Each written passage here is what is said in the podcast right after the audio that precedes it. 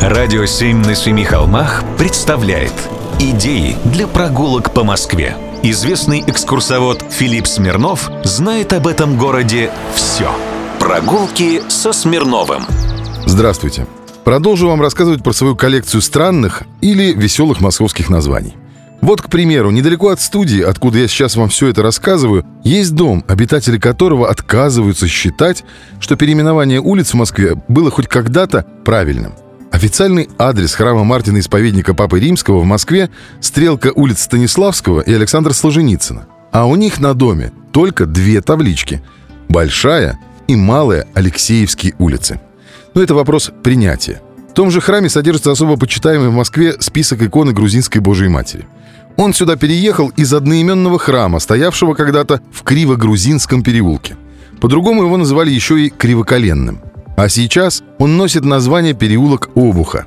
Но не того Обуха, который у топора, а того врача, который Ленина спас, и потом долго лечил и изучал мозг вождя. Важно мне здесь звучание. Криво-грузинский. А еще есть переулок, в котором всего 183 метра, в котором решительно нет ни одной достопримечательности, кроме, собственно, названия. Четырехдомный. В одно слово. Его так назвали в 20-е годы, когда Карачарово вошло в черту Москвы. Я специально проверил. Домов больше.